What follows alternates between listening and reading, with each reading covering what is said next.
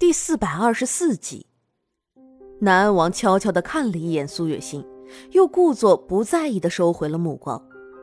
关于这一点，他还是没有说的，他怕他说了之后，林子瑜会更加的生气。那，就真的没有办法了吗？林子瑜终于从之前的那重重的打击之中回过了神来，他的神色有些落寞。如果苏月心真的死了，那以后他还能守护着谁呢？他的心里只容得下苏月心一个女子了。没有。南王一口咬定。他的这句话把林子瑜最后一点希望都给弄没了，他也渐渐的失去了所有的力气。为什么？为什么会变成这样呢？林子瑜一下子瘫坐在床上，哪怕那张冰床寒凉无比，他也毫无感觉。他的手无意间触碰到苏月心的手的时候，就发现他的手一片冰凉。他的心里有了不好的感觉，但他现在还不敢确定。他是不是已经……纵然林子瑜平日里再怎么聪明绝顶，他也不可能确定这一点啊。于是他求助似的目光落在南安王的身上。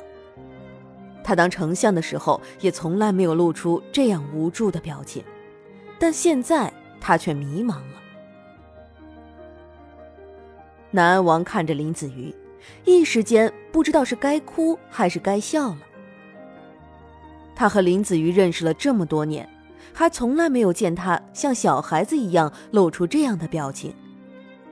因为身在高位的人是不能随随便便就暴露自己的短处的，不然的话，一旦让自己的敌人知道了自己的弱点，那可是一个致命的打击。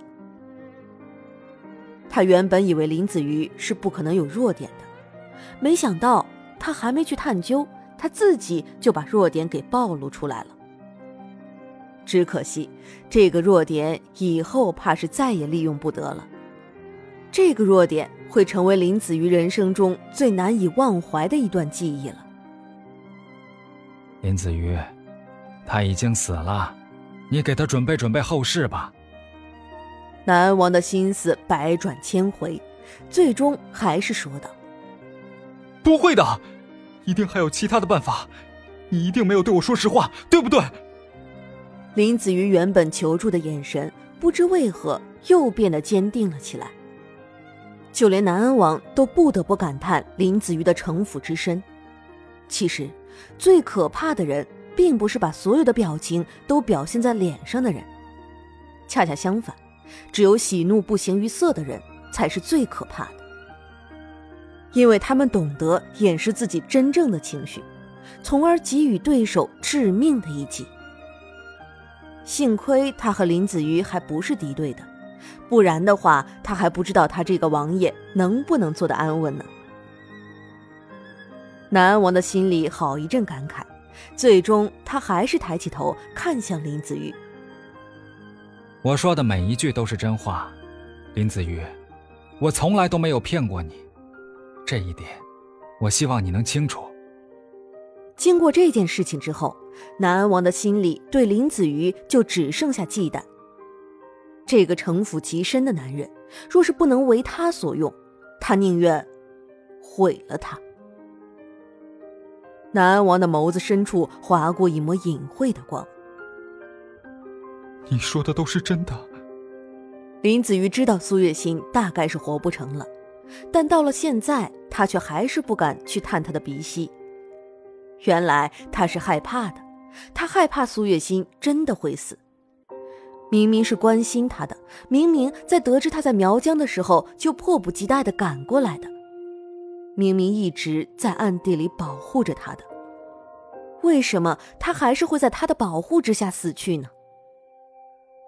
林子瑜陷在了深深的自责之中，他的拳头紧握着，明明苏月心的手就在眼前，他却连握上去都不敢。林子瑜。南安王有些琢磨不透林子瑜现在的心思，所以他是有些忐忑的。他本来是想劝林子瑜探一探苏月心的鼻息，等确认他死了之后，就把他的丧礼给办了的。可是林子瑜现在这副样子，他还真的有些不敢说。南安王，我现在真后悔把丫头交给你，但是事情已经发生了，我奉劝你一句，不要再与那苗疆皇帝作对了，不然的话，你一定会死得很惨的。林子瑜说完，就抱起苏月心准备离开。因为他在冰床上坐的时间长了，他的身上也带了一股寒冰之气。当他从南安王的身边路过的时候，那股寒冰之气让南安王都被波及到了，他冻得一个哆嗦，差点打出一个喷嚏来。这么冷的冰床，林子瑜在这上面坐了这么长的时间，竟然一点事儿都没有。他，他到底是个什么怪物？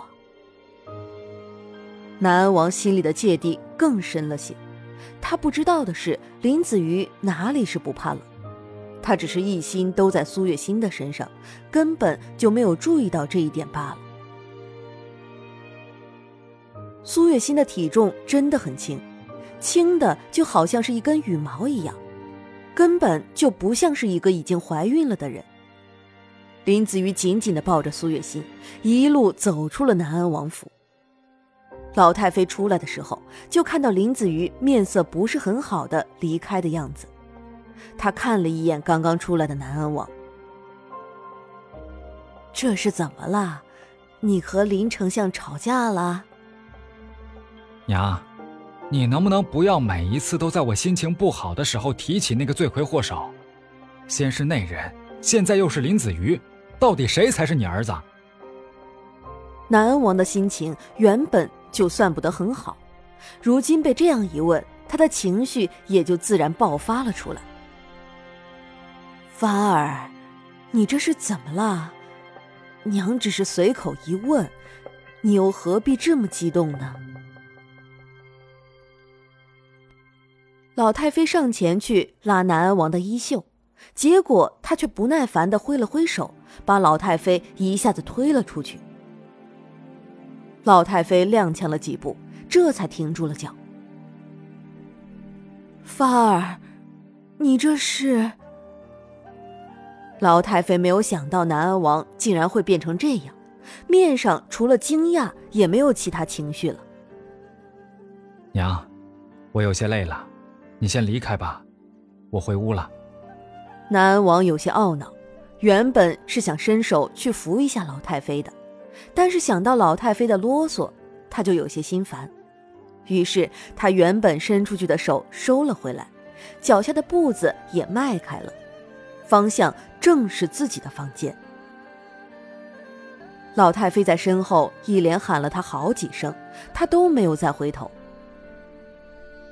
这孩子，到底是怎么了？老太妃的嘴里念念叨叨的，面色有些难看起来。但是她还是知道南安王的性子的，于是她无奈的摇了摇头，最终还是离开了。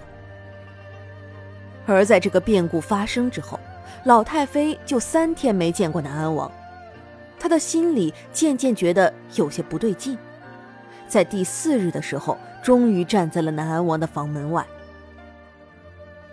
芳儿，芳儿，哎呀，你别跟为娘赌气，你已经三天没有出房门了，至少出来，让为娘见见你好吗？芳儿，老太妃一连喊了好几声，就是不见南安王答应，他有些着急了起来，实在没有了办法。老太妃只好推门而入，只是没想到房间里竟然是空无一人的，南安王也不知道到底是去了哪。老太妃一下子慌了神。